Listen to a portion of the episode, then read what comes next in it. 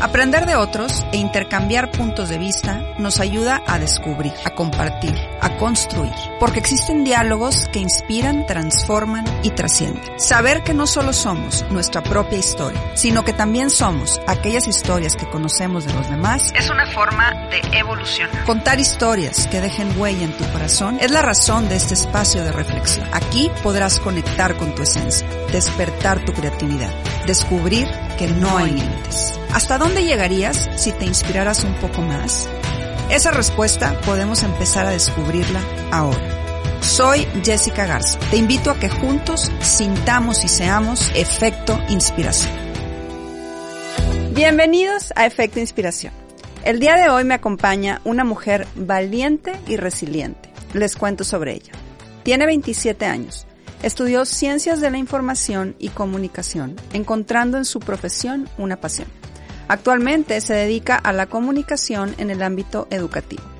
Desde el 2014, su prioridad es su salud, ya que su vida dio un giro en este año cuando tenía 19 años. Vivía en la costa este de Estados Unidos y empezó a tener muchos síntomas extraños que no se iban. Y después de alrededor de 7 a 8 meses y muchos doctores en Estados Unidos y México, se llegó al diagnóstico adecuado, enfermedad de Lyme. Me da mucho gusto darle la bienvenida a Ana Paula Guajardo a Efecto Inspiración. Ana Paula, muchas gracias por haber aceptado mi invitación. A ti, muchas gracias por invitarme, Jessie. Estoy encantada de tenerte y déjame, le digo a toda la gente que, que nos está viendo o escuchando, ¿por qué me da mucho gusto? Y hay muchísimas razones, muchas razones por las que me encanta que estés aquí, pero creo que la principal es por cómo se dieron las cosas. Y le cuento a todas las personas que hace unas semanas yo recibí un mensaje por Instagram, un mensaje directo, donde un, un hombre, me, un señor, un hombre me estaba eh, recomendando que te invitara. Entonces me platicó tu historia, inmediatamente me interesó tu historia. Y cuando le pregunto y le digo, oye, bueno, ¿y cómo le hago para contactarla? ¿Tú la conoces? Sí, sí la conozco. ¿Qué es tuya? Es mi hija.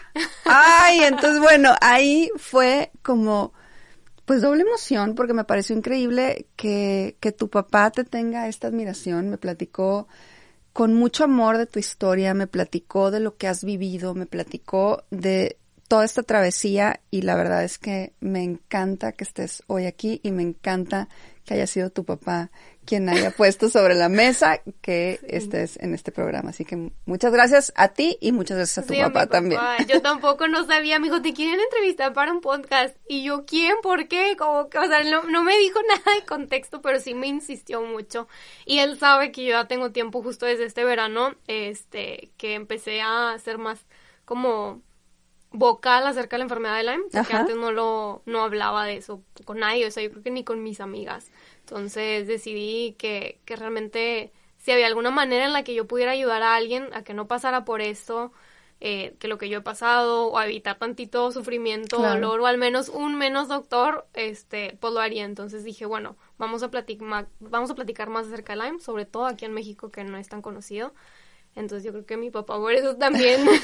no, me encanta. yo te ayudo. Me encanta. Mil gracias. Mil gracias papá de Ana Paula y mil gracias Ana Paula. Y bueno, iniciamos Ana Paula. Me gustaría preguntarte para que la gente sepa un poquito más de ti, que nos des un poco de contexto sobre quién eres. Cuéntanos de esa familia de la que vienes, donde tu papá obviamente es tu fan. Platícanos cómo fueron eh, tus primeros años de vida. Ponnos en contexto para que la gente sepa quién es Ana Paula. Eh, pues digamos que tuve una infancia pues muy muy bonita, como nada más tengo una hermana más, soy yo la mayor. Okay. Somos yo y mi hermana y mis dos papás. Em, si algo creo que te digo que no, y al rato yo creo que después les voy a contar más acerca de toda mi travesía, pero si algo creo que mis papás, de la manera en la que me, me educaron tan bien, que creo que hoy en día, a pesar de que sí este, sigo teniendo bastantes síntomas y que es bastante doloroso todo el proceso físico y emocional por el que todavía estoy pasando. Yo creo que gracias a, cómo educaron mis papás y digo, tantito de mi personalidad y de mi fe, creo que puedo seguir adelante y pues seguir todos los días, este, aunque a veces me sienta mal como quiera con una sonrisa y, y sacándole como que lo mejor que se puede como a esta experiencia, ¿no? Entonces, pero sí, o sea, en general yo creo que fue una chava, siempre he sido muy responsable, no, no soy ni introvertida ni extrovertida, no sé cómo se llama ese término este medio, me gusta mucho platicar, okay. Eh, pero tampoco soy muy social en el sentido de que me gustan mucho las fiestas. Fui una niña muy deportista, este, desde que tengo la ya no lo soy, pero lo he sido. Mi mamá es ultramaratonista, entonces eh, tengo muchas ganas de llegar a la remisión y empezar ahora como a correr un poco y, y, sacar, exprimir todo ese gen de, del lado de mi mamá de, de ultramaratonista, porque sé que lo tengo ahí. Y siempre he sido una persona como que he luchado mucho por la justicia, por la equidad, me mueven mucho esos temas. Y me encanta que, que nos compartas esto, Ana Paula, porque eh, si bien tú empiezas diciendo que gracias a esa educación que, que tuviste y a esa fe que tienes, es que a pesar de las adversidades y a pesar de lo que estás viviendo, puedes estar hoy con esa fortaleza y puedes estar hoy sonriendo. Cuéntanos qué sucede en ese 2014 que tu vida empieza a cambiar. Llévanos un poquito de la mano de qué empezaste a vivir, cómo fue este proceso hasta que llegaste con el diagnóstico adecuado. Ok, bueno, en ese entonces, yo me acuerdo si tenía 18, 19 años más o menos. Eh, yo acababa de salir de prepa y en lugar de irme a la universidad, yo traía la onda de irme un año como a ser babysitter. Tenía, la verdad es que siempre me han gustado mucho los niños y yo creo que por eso ahorita puedo combinar mi, mi pasión de la comunicación con la educación. Me encantan esos dos, esos dos como áreas, ¿no? Eh, y dije, bueno, pues vamos a cuidar a niños. Aparte, bueno, pues en Estados Unidos me pagan bien y yo lo que quería era viajar, ¿no? Como que todavía, aunque ya sabía lo que quería estudiar, realmente sentía que me hacía falta como salir más, ¿no? Y por primera vez viví esa experiencia de irme, digamos que a intercambio y no vivir con mis papás. Es, fue una experiencia de las mejores experiencias que he tenido en mi vida. Eh, pero luego, luego yo me mudé para allá, para Washington, D.C., para Arlington, Virginia. Eh, en julio, más o menos, julio del 2014. Em, y para septiembre yo recuerdo haber sentido como que si tenía un virus. Ok. Eh, pero en ese entonces pues yo vivía con una familia, este, eran dos niñas y, los papás, y ellos también, unos de ellos también sentían como que pues nos entró un virus, ¿no? Entonces pues empezamos a tomarnos vitamina C y cosas así. ¿Como gripa? O, Ajá, como, como una gripa, o sea, sentíamos cuerpo cortado, eh, dolor muscular, eh, tantito dolor de cabeza y fatiga. Ok. Eh, pero pasaron como un mes y yo, sé, y yo seguía sintiéndome igual y yo veía que ellos estaban ya bien. Ok. y yo no, pues bueno, este, no sé, el estrés, te digo que yo estaba todavía chiquita y era la primera vez que me mudaba, este, sola. Eh, y poco a poco me, me, fui dando cuenta que esto no se iba. Entonces empecé a consultar allá con doctores, que, que si a lo mejor eran alergias, que si a lo mejor era el gluten. Me diagnosticaron nada más de, de, de ese septiembre a diciembre como unas cuatro enfermedades distintas. Este, generalmente como cosas de la panza, porque también empecé a tener malestar estomacal y, por ejemplo, dolores de cabeza que no se iban, digamos que con un Advil, no.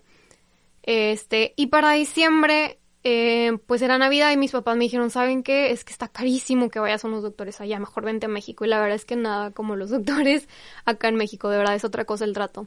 Entonces me vine para acá, eh, hicimos así como un tour de doctores. O sea, cita con la nutrióloga, cita con el infectólogo, cita con el, así, de todas las así los ramos que te imagines y empezamos a ir descartando como que podría ser. O sea, ya llevas tú tres meses sintiéndote mal. Sí. De septiembre a diciembre. Ajá. Aproximadamente.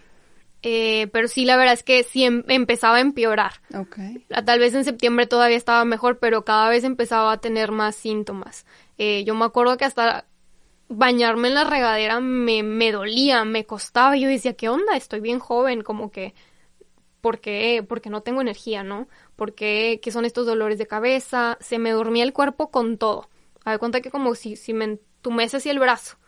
Y yo, ay, qué raro, este moretones, también cosas muy extrañas. Pero aún así la verdad es que yo me la, yo la estaba gozando. Entonces la verdad es que sí la juventud te hace ver la, hasta incluso ese tipo de cosas como muy diferente, ¿no? Pero sí ya estando acá me dieron diferentes diagnósticos, que si hipoglucemia, que si era alérgica, te digo, al gluten, o sea, me dijeron distintas cosas y ya me regresé en enero otra vez a Estados Unidos. Y ya suponiendo yo que tenía este, estas cosas, seguí las sugerencias de los doctores de acá en Monterrey y pues tampoco hubo avance y en abril fue cuando ya este yo ya definitivamente le dije pues sí me la estoy pasando bruto acá pero hay algo que... Que no está funcionando. Que no, o Sí, sea, sí, que sí. no- yo no, no puedo continuar así y sabía que yo sola no iba a poder. Y más que nada mis papás sinceramente pues sí me suplicaban de que vente, Pau, vente. Y les dije, ok, este, y en Estados Unidos yo, es muy difícil la parte de, de salud Ujú. súper complicado. Y luego todo en inglés, ¿no? Entonces yo iba con un gastroenterólogo y era súper complicado, o sea, el, el entenderle lo que se él refería y los procedimientos son muy diferentes a acá, en- acá en México. Entonces ya fue cuando dije, ¿sabes qué? Me voy a ir a Monterrey y, y me regresé acá. Y también seguimos con un tour de doctores hasta que llegué con el doctor Dionisio Galarza Ok. eh, un, re- un sí, es Reumatólogo. Ujú. bastante, bastante bueno y él fue el que me dijo, ¿sabes qué? Te voy a hacer un así, una cosa impresionante de estudios. Eh, me mandaban a hacer todos, me acuerdo que hasta me dijo sí y yo toda asustada y me dijo un chorro de enfermedades que yo ya estaba toda asustada de que cómo. Eh, yo no conocía la enfermedad Lyme, la había escuchado en Estados Unidos y sabía que donde yo vivía era una zona endémica, pero jamás como que me interesó qué, qué es eso y aparte como que no sé, realmente nunca, nunca me llamó la atención. Eh, total, llegan los estudios y este doctor me dice que, que tengo Lyme. Una pregunta. El Lyme eh, se contagia por, por un piquete, ¿verdad? Principalmente sí. Ah, pero no necesariamente. No necesariamente. O sea, e- el Lyme es una enfermedad multisis- multisistémica porque te Ok. afecta realmente cualquier órgano y le llaman la gran imitadora porque precisamente puede imitar hasta 300 síntomas y enfermedades, desde artritis reumatoide, que es una de las típicas, y, y hasta múltiple esclerosis. Eh, Alzheimer, trastornos mentales, eh, bastantísimas cosas. Entonces, yo fui muy afortunada que dentro de todo, a pesar de que no me, no tuve un, un bullseye rash, que es como le dicen en inglés, o sea, alguna marca en tu cuerpo de que te picó una garrapata, porque sí, generalmente si tienes la piel blanca, sí se te podría quizás notar como un rojito o algo así, ¿no? Pero yo no recuerdo jamás haber visto una garrapata ni haber visto como que algo en mi piel. Entonces ahí es todavía más difícil de, de diagnosticar porque no tienes ese, eh, pues ese signo. Y la otra es que te digo que está muy complicado porque pues puede, por ejemplo, imitar cualquier otro virus, ¿no? Entonces Claro. jamás llegarías a pensar que, que es Lyme. Afortunadamente ahorita ya es más conocido, entonces ya se sabe, ya hay varios doctores que sugieren o, o gente como yo que escucho de alguien y yo, ay, pues puede ser Lyme. ¿Y Eh, qué pasa después, Pau? Una vez que ya este doctor te dice tienes Lyme, ¿qué sucede?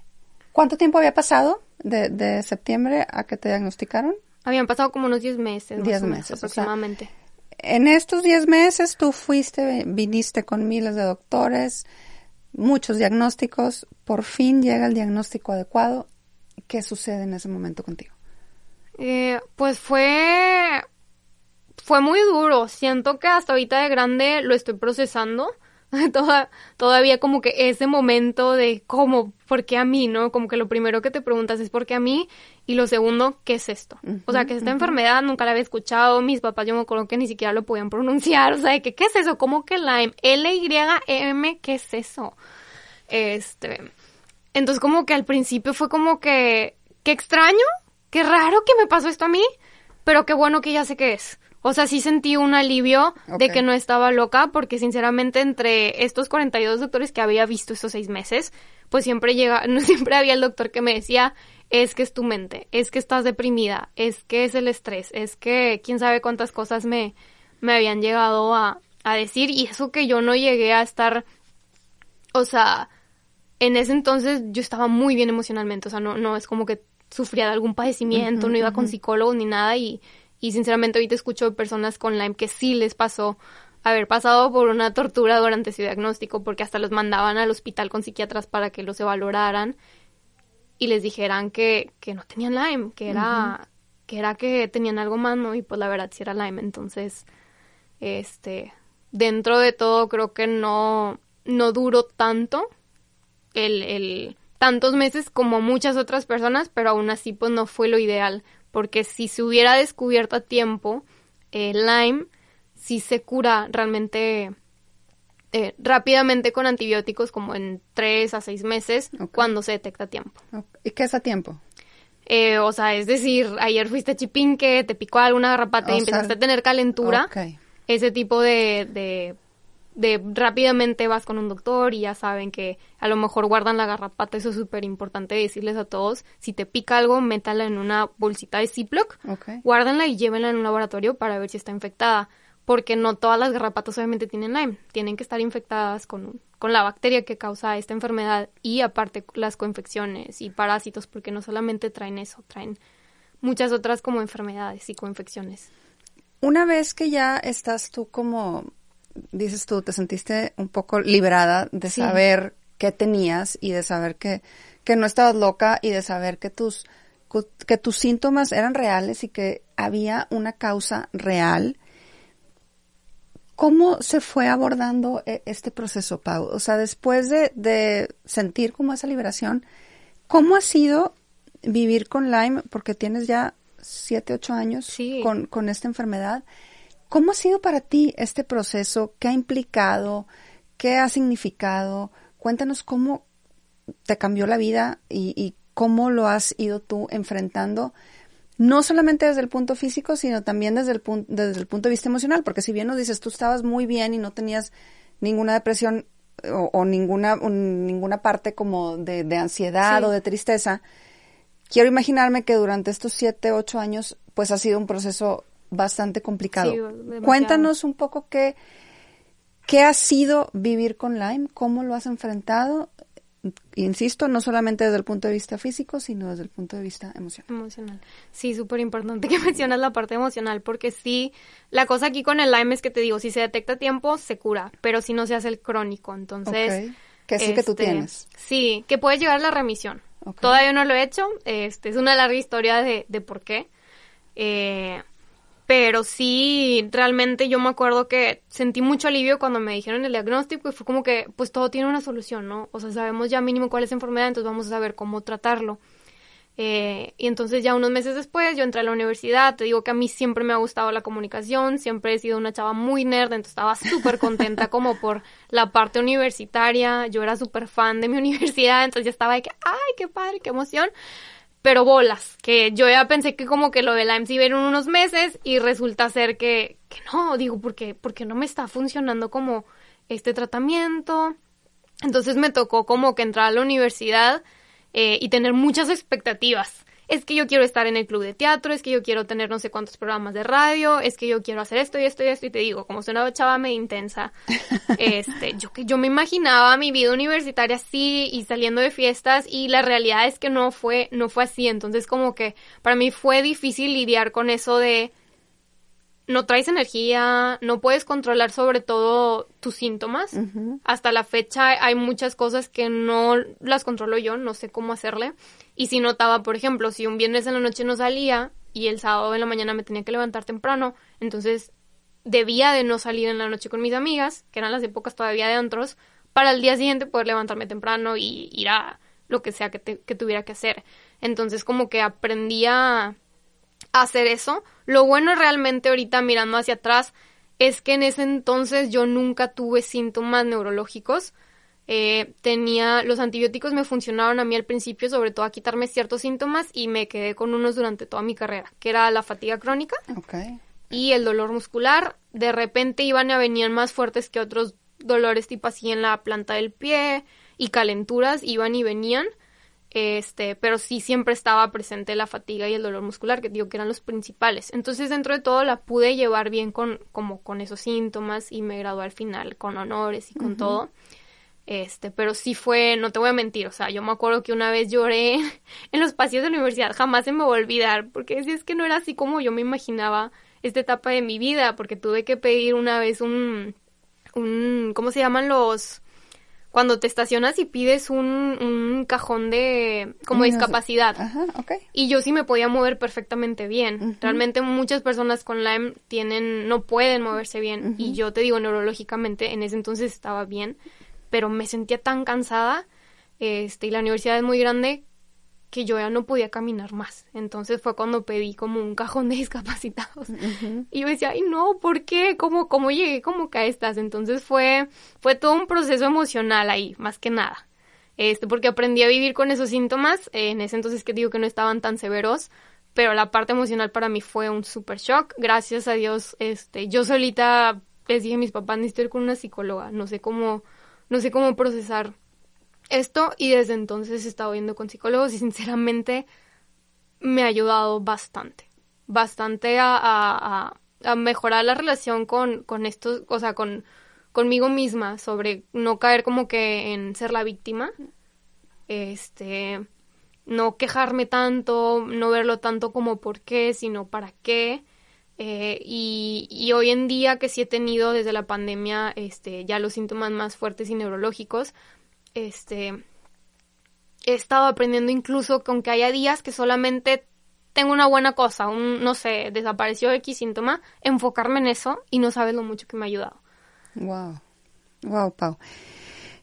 Me, me, me da como muchos sentimientos al escucharte. Por un lado, eh, muchísima admiración por lo que, por lo que estás platicando, por cómo lo enfrentas. Por otro lado, como también muchas dudas, eh, incertidumbre. Pero creo que lo principal es que cuando tú hablas me das mucha esperanza. Eh, realmente me, me emociona escuchar que estás buscando el para qué de esta situación. Creo que cuando, cuando logramos tener como esa claridad, pues vas un paso súper adelante. Pero bueno, antes, antes de llegar como, como a esa parte, eh, pues digamos como más sobrenatural o esa parte como ya más de, de, de entendimiento de lo que te está sucediendo, quiero entender dos cosas. Tú ahorita dices que fue una larga historia para que eh, esto se hiciera algo crónico. Sí. Y que hoy ya tienes síntomas neurológicos. ¿Qué pasó para que se hiciera? ¿Por qué se te hizo crónico si, si te lo detectaron? ¿Qué ha sucedido y a qué te refieres por síntomas neurológicos? Ok, bueno, eh, empiezo. Lo que pasa es que, te digo, en ese entonces el Lyme de por sí es muy complicado porque no se sabe mucho. Tú no puedes ir realmente a tratarte con un doctor cualquiera, incluso aunque sea un infectólogo, que son los que generalmente tratan eh, el Lyme, eh, porque realmente se requiere bastante para que te puedan, te puedan ayudar. Entonces en el 2014, menos. Este, y, y aparte hay otra cosa que te había comentado antes, que no solamente tienes Lyme. Hay miles de bacterias, de borrelias, que te, pues como se llaman en general, de variantes como de borrelias que te pueden causar el Lyme. Pero aparte hay muchas coinfecciones y viruses y, y, así miles de cosas más que vienen con esa, con esa garrapata, que te, que te transmite muchas cosas, pero pueden estar dormidas y luego se despiertan. ¿Qué es lo que despierta este tipo de, de, de, de enfermedades? El estrés. O sea, generalmente algún evento traumático que, que hayas vivido, este, te digo, yo en ese entonces realmente, este, pues estaba, estaba joven, estaba muy feliz. Yo creo que ya después, este, por no haberlo tratado en su tiempo, porque yo no sabía que existía eso y en ese entonces yo también eh, para no abrumarme mucho cuando era adolescente, no quería meterme mucho al internet, porque a veces te abruman mucho porque sabes de casos horribles y dices, ay, no. Y yo siempre que me hablaba con alguien más, acababa más horrorizada porque decía, ay, no, yo no quiero que me pase eso, ¿no? Y digo que dentro de todo yo no tuve síntomas tan duros como la mayoría de las personas. Y creo yo que era por eso, porque sí tenía coinfecciones, sí he salido positiva varias, pero quizás no las tenía activadas en en ese momento y sí, sí el estrés, como en todas las enfermedades, te lo juro, que te dispara un chorro de, de cosas. Entonces, bueno, también dentro de todo tengo, o sea, estoy aprendiendo todavía a manejar ese tipo de estrés, mi estilo de vida, mi, mi, no, la, la alimentación, me cuenta que ahorita ya después voy a hacer una segunda carrera en, en nutrición, o sea. ¿Y tuviste tú después un estrés que te, que te despertó todo esto? Sí. Ok. Sí, este, te digo, al final pude acabar la carrera súper bien, lo, lo, lo, saqué adelante y más que nada, pues contenta. Eso fue lo padre. A pesar de todo, este, la verdad te digo, la, los psicólogos me apoyaron bastante, pero yo seguía con la duda de que, oye, qué raro, he ido, em, empecé a ir con miles de doctores todo este, todo este tiempo, ¿no? Este, porque no sentía que avanzaba. Y realmente si avanzaba era más como que un, un poquito como que bajando, te digo, mis niveles de estrés, quizá, quizás quitar como la carga de tantas materias o ciertas cosas. Este, pero no le veía mucha lógica que de repente me sentía muy mal y no sabía por qué, ¿no? Eh, incluso como algunos otros doctores me tocó que me decían es que no tienes Lyme. Entonces hubo varios años de mi vida que yo decía no, no tengo Lyme, a lo mejor nada más es este fatiga crónica, o no sé, es un decir. O tengo algo más, entonces me daban otros medicamentos para eso. Eh, y nunca me funcionaron, pero te digo, como yo decía, bueno, pues dentro de, todos estos años nunca he tenido las convulsiones que mucha gente tiene, nunca he tenido desmayo, nunca he tenido, eh, mi cuerpo nunca me dan parálisis, entonces yo decía, pues sabes que si, si, en todo este tiempo no me dio, yo creo que yo siempre me voy a quedar así, como que ese era mi pensamiento, ¿no? Eh, y llega la pandemia y yo ya meses antes ya estaba graduada, estaba trabajando y todo este, empecé como que a notar simplemente que, que estaba más cansada de lo normal. Y, digo, llega la pandemia y yo creo que a todo el mundo nos sacó, a todos, en cualquier área de la vida, sea con tu pareja o sea con algo más, a cada quien le movió algo. Totalmente. Y a mí me movió mucho mi, mi tema de, de, salud, porque empecé ya con unas migrañas que nada me lo quitaba. Si estuve por muchos meses eh, emocionalmente también ya empecé a estar como más ansiosa, más deprimida, eh, se me bajaba mucho la presión, súper seguido y no sabía también de dónde venía porque en los estudios salía bien, que es algo súper típico del Lyme, que tus estudios salen bien y no entiendes como por qué. Este, eh, empecé también con neuropatías, pero principalmente fue como que primero eso y eso fue lo que me hizo buscar, ¿sabes qué, Pau? Es el Lyme. O sea, no inventes. Entonces empecé a hablar con más gente. Eh, que ya estaban en remisión, eso me dio como muchas esperanzas. Eh, y otra vez volver a conectar con la comunidad que, que, que sepa como de, de, esta enfermedad, porque digo que me alejé por muchos años eh, y me di cuenta que pues todo esto tenía que ver como que porque realmente nunca lo, lo traté como se debería de, este, porque en ese entonces todavía era algo muy nuevo, sigue siendo algo bastante nuevo y bastante complejo, porque te digo, es una enfermedad multisistémica eh, y aparte es una, una enfermedad infecciosa multisistémica, que no hay ninguna otra así, este, porque generalmente las infecciones pues las tratas con antibiótico, pero esta la cuestión es que cuando ya es crónico y lo tratas con antibióticos, es muy difícil de que te funcione. Y si sí te sirve, hay cuenta que tienes miles de efectos colaterales. Este, porque tomas demasiados antibióticos en una cantidad impresionante, entonces ya te imaginas cómo estás, claro. está tu flora y todo tu otro cuerpo también se puede que puede tener muchas consecuencias. A ver, nada más para, para entender bien. A ti te diagnostican Lyme y tú ahorita estás diciendo que, que te alejas después de, de, de, ese Lyme. O sea, tú de alguna manera también, porque así lo dijiste, doctores te decían que no tenías, tú como que de alguna manera compraste que no había sido Lyme. Entonces perdiste más tiempo para, para poderte diagnosticar bien hasta que llega la pandemia y la pandemia lo desata totalmente y dices tú, no, sí es Lyme y sí debo tratarlo como tal. ¿Es Exactamente. Exactamente. Entonces ahí es donde busco, eh, busqué a la primera chava que yo conocí así en el mundo con Lyme, una, bueno, se llama Paola. Este, me encanta porque para mí es inspiración. Y eso me gusta mucho ahorita de, de la comunidad que he hecho con personas que, estamos en este proceso de sanación eh, porque unos a otros nos inspiramos, eso me fascina. Entonces le hablo a ella que ya estaba en remisión y ella me cuenta cómo su historia y me dijo, no, ¿cómo? Es que existen las coinfecciones, tú no sabes qué tipo de coinfección tienes y me abre como que un, un, un panorama este súper distinto. Y es ahí donde empiezo otra vez como a agarrar otra vez vuelo para, para ver cómo me iba a tratar correctamente. Eh, pero luego otra vez viví un evento bastante traumático que me causó mucho estrés eh, y eso me volvió a disparar todavía más síntomas. Eso fue hace todavía más o menos un año. Ok. Este. Y bueno, eso me movió absolutamente todo porque me afectó bastante mi, mi salud emocional. Entonces. ¿Quieres platicar qué fue o prefieres no? Prefiero no decir mucho, pero lo que sucedió es que en ese momento yo estaba con un régimen muy fuerte de antibióticos. Te digo, los antibióticos también te, afectan toda la flora y la flora, o sea, cualquier tipo de, de, de, ¿cómo se llama?, de bacterias, sean buenas o malas, entonces te afecta obviamente también el cerebro. Entonces yo me puse, estaba en un estado emocional oscurísimo. No sabía ni de dónde agarrarme.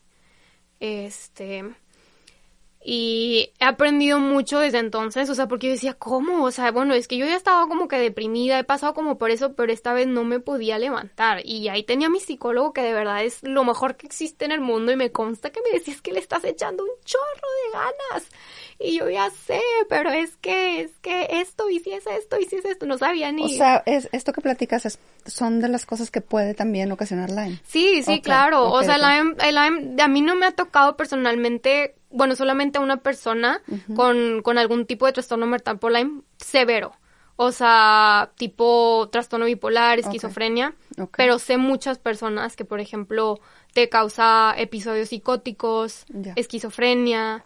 Eh, te digo, no me ha tocado, pero sí en, en las clínicas de Lyme que conozco he sabido de que me cuentan casos así y sí te afecta las, la bartonela, babesia, todo eso te puede causar depresión ansiedad. Y aparte la misma, o sea, cualquier persona con una enfermedad crónica, este, cabe, cabe notar que sí es, es bastante, a veces puede ser bastante, Claro. pues, deprimente. De hecho, eh, estadísticamente, las personas que mueren por Lyme mueren más por suicidio que realmente por la enfermedad. Es muy poco, o sea, la, la probabilidad de que te mueras por, por Lyme tiene que ser algo como miocarditis o algo así para que te mueras de eso y en realidad tristemente, o sea, a mí me duele mucho eso, que digas cómo es posible que la gente con esta enfermedad y con otras también crónicas mueran más por suicidio porque sienten que no pueden Claro. con esto. Es, es como muy triste y es una razón por la que dije voy a hablar. O sea, Claro. voy a hablar más de esto. No tengo la solución y me hubiera encantado llegar aquí y decirles esto es lo que me funcionó a mí. Pero todavía te digo, apenas estoy en ese camino. Pero sabes que, Pau, que, que así como tú dices de, de esta persona que para ti es, que para ti es inspiración, así lo debes de hacer tú para, para otras, otras gentes. O sea, tú ahorita estás hablando de que estabas en este momento obscurísimo, pero también estás hablando de que vas mucho mejor, ¿no? De que ahorita volviste como a entrar a ese camino para poder, eh, ahora sí que atacar bien esta enfermedad.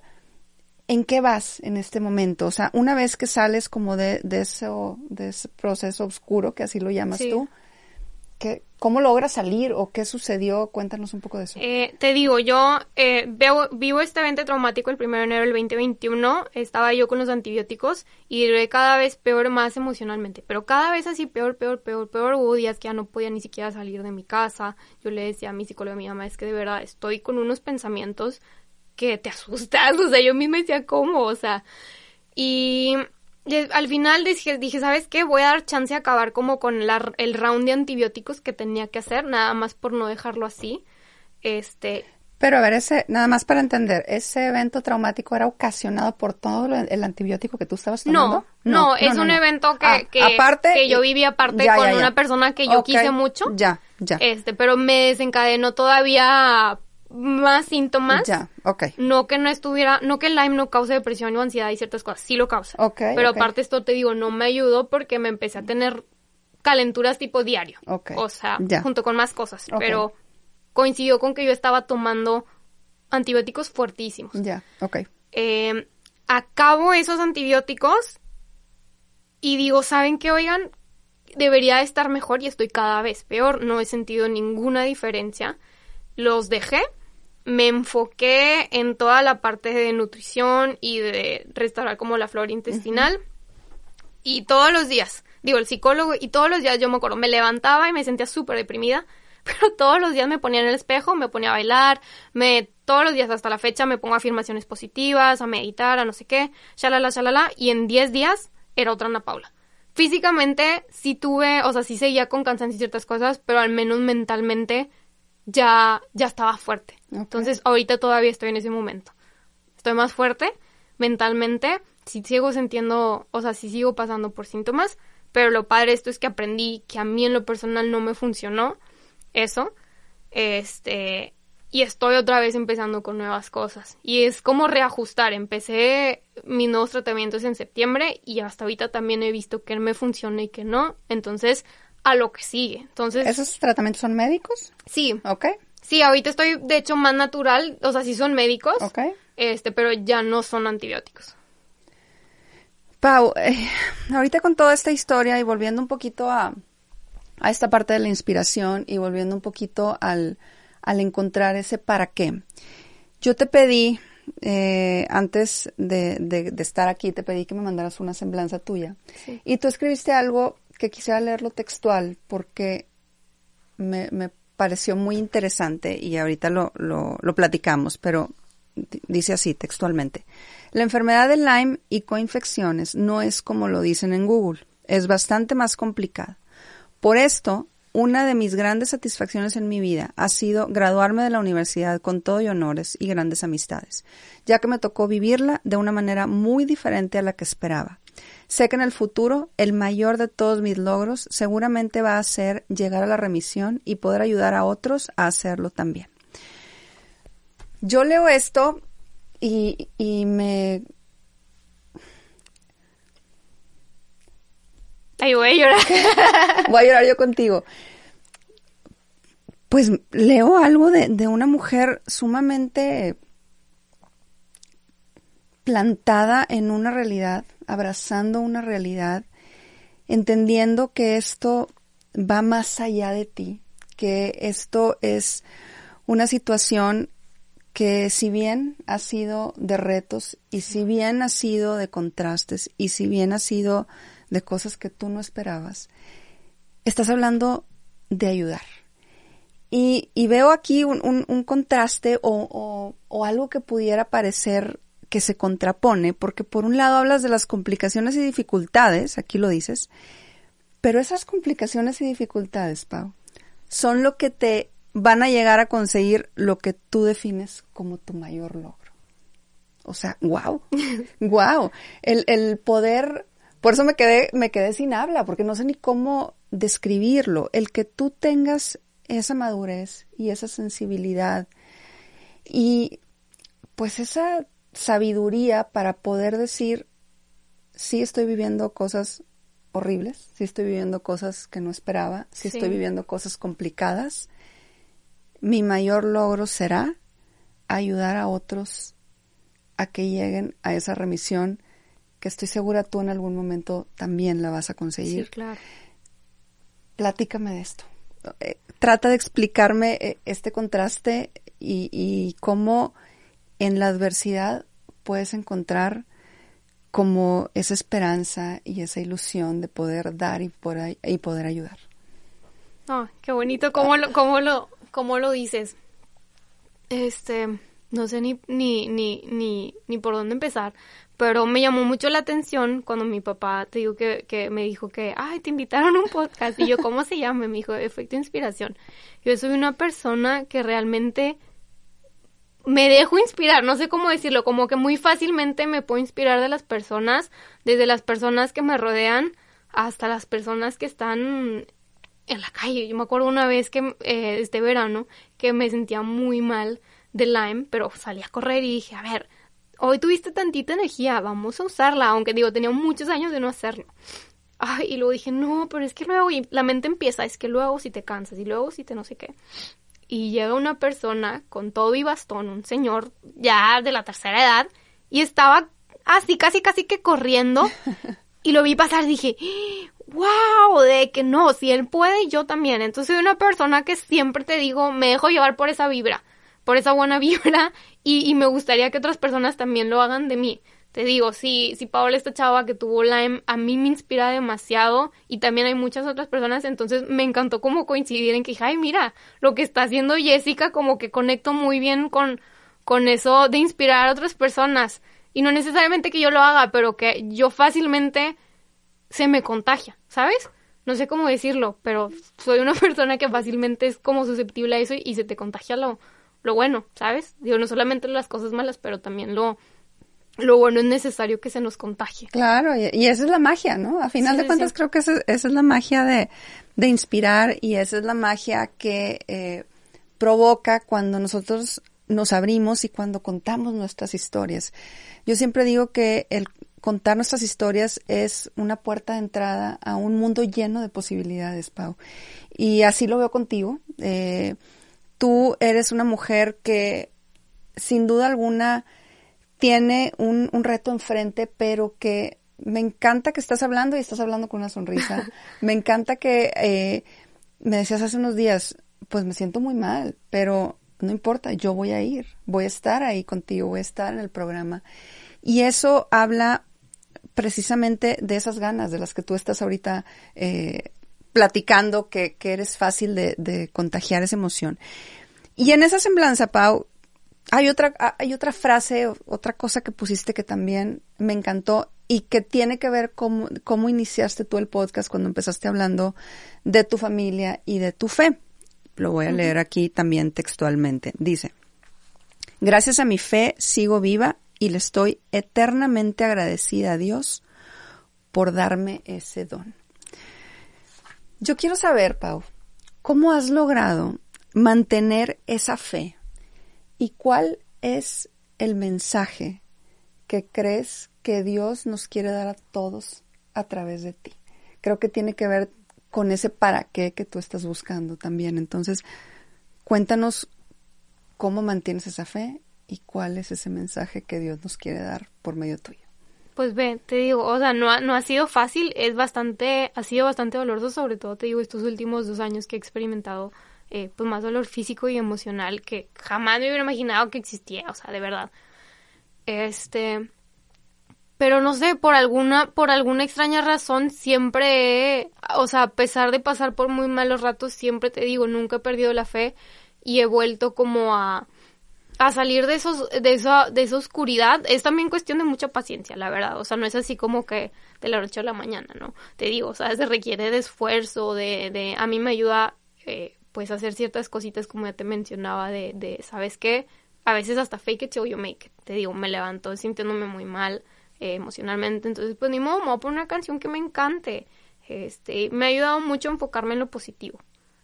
Eh, te digo, desde que a veces aunque pensara que todo está mal, digo que es una cosa positiva, no importa si es este, desde hoy salió el sol y teníamos muchos días en Monterrey que no salía el sol y a mí me encanta el sol.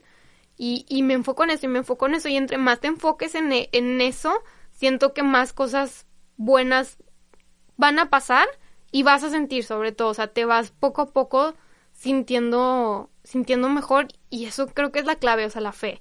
Eh, a mí hace poco, hace como dos, tres semanas me habló una chava que gracias a Dios digo, gracias a que me empecé a hacer más vocal con esto de Lyme, ya me habla gente de repente. Este, y esta chava llegó conmigo. Me dijo, es que cómo le haces. Le digo, es que yo también te quiero decir que ya sé cómo le hice, pero le digo, todavía no estoy en remisión, estoy todavía batallando, no estoy muy bien. Le digo, pero si hay algo que te puedo decir que te va a funcionar, o sea, que, que necesitas, porque aparte cabe mencionar que el Lyme no se trata igual en todos, es súper diferente. Lo que le funcionó a todos mis amigos que ya están en remisión, no me funciona a mí y viceversa. O sea, como que cada quien lo, va, lo trata muy distinto. Pero le digo a esta chava, si hay algo que tienes que saber es que necesitas fe. O sea, si algo yo he aprendido que lo que me ha funcionado es, sí, obviamente, ciertas cosas, medicamentos o suplementos que te hacen falta, o sea, porque biológicamente lo, tu cuerpo lo necesita, este, pero la fe. O sea, le digo, si no crees en eso, no, o sea, yo es lo que he visto, si no creo en eso, pues no va a haber resultados, y si creo en eso, sí va a haber. Este, y, y después, o sea, me encantaría decir que, que, que, he visto milagros en mí, no los he visto. Hay gente que sí he escuchado, que dicen de la nada me sentí bien y yo, wow. No, yo sí me, todos los días, digo, tomo mis medicamentos y lo que sea, pero poco a poco vas haciendo un milagro, ¿sabes? O sea, con, con constancia, con perseverancia, este, etcétera, ¿no? Pero creo que algo que sí se me ha hecho muy difícil a mí es no abrumarme. O sea, sí ser un, o sea, sí estar consciente de que necesitas crear estos hábitos para tu salud, pero tampoco como obsesionarte y tener este equilibrio. No dejes, o sea, no eres la enfermedad, ¿sabes? O sea, tienes que también salir, hacer tus otras cosas. Tengo 27 años, este, mi novio, etcétera, ¿no? Entonces, como que para mí el mayor reto ha sido como que este equilibrio entre, entre la enfermedad y, entre que no soy una enfermedad, ¿sabes? Está muy, porque luego te clavas mucho con eso. Entonces, sobre todo, digo, con las personas que tienen, padecen de enfermedades crónicas, a veces te encajas mucho en, en, en que, ay, es que tengo esto, tengo esto. Entonces, sí ha sido muy retador esa parte. No, y me encanta cómo lo resumes, que no eres la enfermedad, definitivamente no, no, no lo eres, eres muchísimo más que eso y creo que la enfermedad es el medio que duro, sí, que, que hoy te, que te está tocando vivir para poder encontrar ese para qué de inspirar y de llegarle a, a más gente. Pau, si me pudieras decir en una sola cosa, ¿qué te ha dejado este camino? ¿Qué sería? Así como esa mayor eh, experiencia o ese mayor aprendizaje o eso que tú atesoras incluso de la adversidad, incluso de, de, de, ahorita lo decías, ha sido muy duro, incluso de experimentar esos dolores, ¿qué ha sido como lo más positivo o el aprendizaje más grande que te ha dejado este camino? Mm, en pocas palabras, yo creo que soy más fuerte de, lo que pienso, o sea, que, que, el cuerpo humano es, es más mágico de lo, de lo que creemos, siento yo que es eso. Y creo que la mágica eres tú. ¿eh? creo que a final de cuentas, eh, tú tienes una magia muy especial que, que la irradias en mm, esos ojos brillantes, en esa sonrisa, en eso que tu papá tanto me platicó de ti, definitivamente no se equivocó. Eres, eres una mujer que nos da mucha luz con, con su simple presencia y nos da mucha magia. Y precisamente por ser esa luz y esa magia que, que, que vemos en ti, ¿qué le dices tú a las personas que están enfrentando alguna enfermedad pudiera ser Lyme o no, o cualquier reto en la vida? ¿Cuál sería como ese consejo que tú les puedes dar para que puedan salir fortalecidos de, esta situación? Este, creo que primero que tengan un, un, un, equipo de, de, de soporte, es muy importante. O sea, repito, sí, este, creo que a mí me ha ayudado mucho mi fe, pero es también por el apoyo que hay detrás, sea de mis papás, de mis amigos, de mi novio, incluso de mis doctores. No, no, no he podido contarte, pero eh, yo he cambiado muchas veces hasta que estoy con los doctores con los que me siento a gusto realmente y que están ahí para, o sea, digo, no es como que están 24/7 para mí, pero sí realmente, genuinamente quieren lo mejor para mí y, y yo estoy eternamente agradecido también con, con todo ese equipo que tengo. Creo que eso es muy importante, esa parte. Y, y bueno, y al final echarte porras siempre, o sea, tienes que abogar por ti mismo, tienes que echarte porras. Encontrar la manera, te digo, aunque sientas que no, porque va a haber momentos en que la verdad dices, no, ya no puedo, este, de verdad. Eh, y, y no, o sea, tienes que luchar por ti mismo y, poco a poco, y, sirve mucho, te digo, el fake it till you make it, este, o haz algo que te sientas, que te haga sentir mejor, no importa si es este, lo que sea, cualquier sonzada, pero poco a poco y concéntrate en eso positivo. Y, ah, bueno, es que, o sea, con mi nieve de vainilla. ¡Qué padre! Y, y luego, qué padre, ya estás un poquito más contento. Y luego, que sí, ay, ahora estoy. Y poco a poco, y cada vez se va a hacer más grande, pero tienes que empezar por ahí. Me encanta. no esperen como que grandes resultados, como sin, sin, sin realmente. Es, más bien, no esperes grandes resultados si no empiezas por, por algo, ¿sabes? No sé cómo explicarlo, como que tienes que tú empezar poquito a poquito tener esa visión. No sé si me explico. sí, eh, creo que lo que estás diciendo es que hay que hay que dar pequeños pasos para llegar a la meta grande, ¿no? Y, y, no dejar de caminar y no dejar de avanzar, aunque sea un paso chiquitito que parezca insignificante, son pasos que cuentan y que te acercan más a la meta. Exacto, sí, los baby steps son súper importantes, o sea, porque uno no piensa como que cuando estás viviendo eso, no piensas que va a ser importante, pero luego regresas y dices, órale, ese pasito chiquito, pues sí, o sea, poco a poco lo vas sumando. Claro, y te va haciendo avanzar. Pau, cuando llegues a esa remisión, cuando recibas esa noticia que deseamos de todo corazón sea muy pronto, ¿qué es lo primero que vas a hacer? Voy a festejar. ¿Nos vas a invitar? Lo voy a festejar. De hecho, esta semana le dije a mi familia y a mi novio, es que vi un video de una chava que estaba en remisión y que toda su familia le hizo como un pastel y en lugar de, de, de cantarle como el Happy Birthday, este, feliz como regreso a tu salud, ¿no? Algo así. Entonces dije esta semana, yo quiero eso. Voy a festejar, voy a festejar. Eh, no sé, o sea, siento que hay demasiadas posibilidades para mí, te digo, principalmente en la área de el deporte también, o sea, poco a poco me voy a ir sintiendo mejor y voy a empezar a a moverme más, a regresar a jugar tenis, a correr, o sea, no sé qué vaya a hacer de mí. No sé, sinceramente no sé, pero sé que poco a poco voy a ir sabiendo que que, que no sé qué voy a hacer con, y, mi salud. Estoy segura que, que ese festejo va a estar lleno de amor, va a estar lleno de esa magia que eres tú, Pau. Y bueno, ya para irnos despidiendo, por último, muchas veces cuando nosotros vivimos, damos las cosas por hecho. Y una de esas cosas que damos por hecho es la salud y también la vida misma. O sea, pensamos que, que, que la tenemos y ya, y no nos detenemos como a valorar cada minuto, cada segundo, cada amanecer, cada vez que estamos con la gente que queremos, cada abrazo, el sentirnos bien.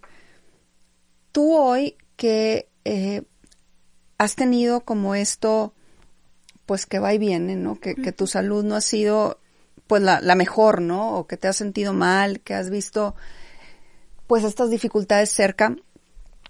¿Qué sentido tiene para ti hoy la vida? O sea, ¿cómo ves hoy la vida después de haber enfrentado o de seguir enfrentando esta situación? ¿Qué valor tiene? ¿Cómo la defines? ¿Qué significa para ti? Qué profunda. este, pues es algo muy valioso y creo que es menos superficial definitivamente a, hace algunos años, te digo, o sea, siento esto, no sé bien cómo voy a ayudar a la gente, pero siempre he sentido este llamado de que cuando, o sea, es tanto el dolor que yo he sentido que no me va a quedar de otra más que ayudar a otra gente que no pase por eso, o sea, si hay una parte de mí, o sea, como que es regresarle a la vida como que todo lo que me va a dar cuando esté sana, no sé si me explico, no sé, o sea, es, es algo como digo muy profundo y que hasta la fecha me sigo preguntando, este, como que he visto la vida como con diferentes colores, matices, en blanco, en negro, en, en gris, pero también veo la vida ahora muy distinto, ya no hay cosas que me preocupan tanto como, como lo era antes, este, creo que me he hecho también una persona como más genuina, y muy susceptible como otras personas. Creo que me puedo, puedo como que escanear muy bien a una persona y empatizar mucho con ellos. Entonces es como que ha nacido esto también una gran sensibilidad en mí hacia las otras personas y no necesariamente que estén pasando por una enfermedad, sino pues cualquier, cualquier otra cosa. Creo que en general pues me ha hecho una mejor persona. Y esa sensibilidad se nota, la tienes a flor de piel, Pau. De verdad, ha sido un privilegio tenerte hoy en el programa. Gracias por abrirnos tu corazón. Gracias por querer sacar de la adversidad ese para qué. Gracias por esos contrastes que te hacen querer ayudar a los demás y que te hacen querer eh, sacar de esta experiencia pues un bien mayor. Así que Mil, mil gracias, Pau. Pero bueno, antes de que te me vayas, déjame decirte que toda la gente que pasa eh, por efecto inspiración, yo al final hago una dinámica con ellos, donde les doy una serie de palabras y les pido que la primera palabra que venga a su mente me la diga. ¿Estás lista? Sí. Empezamos. Familia. Eh, amor. Lime. Eh, adversidad. Valentía. Fuerza. Reto. Constancia. Fe. Amor también. Efecto inspiración.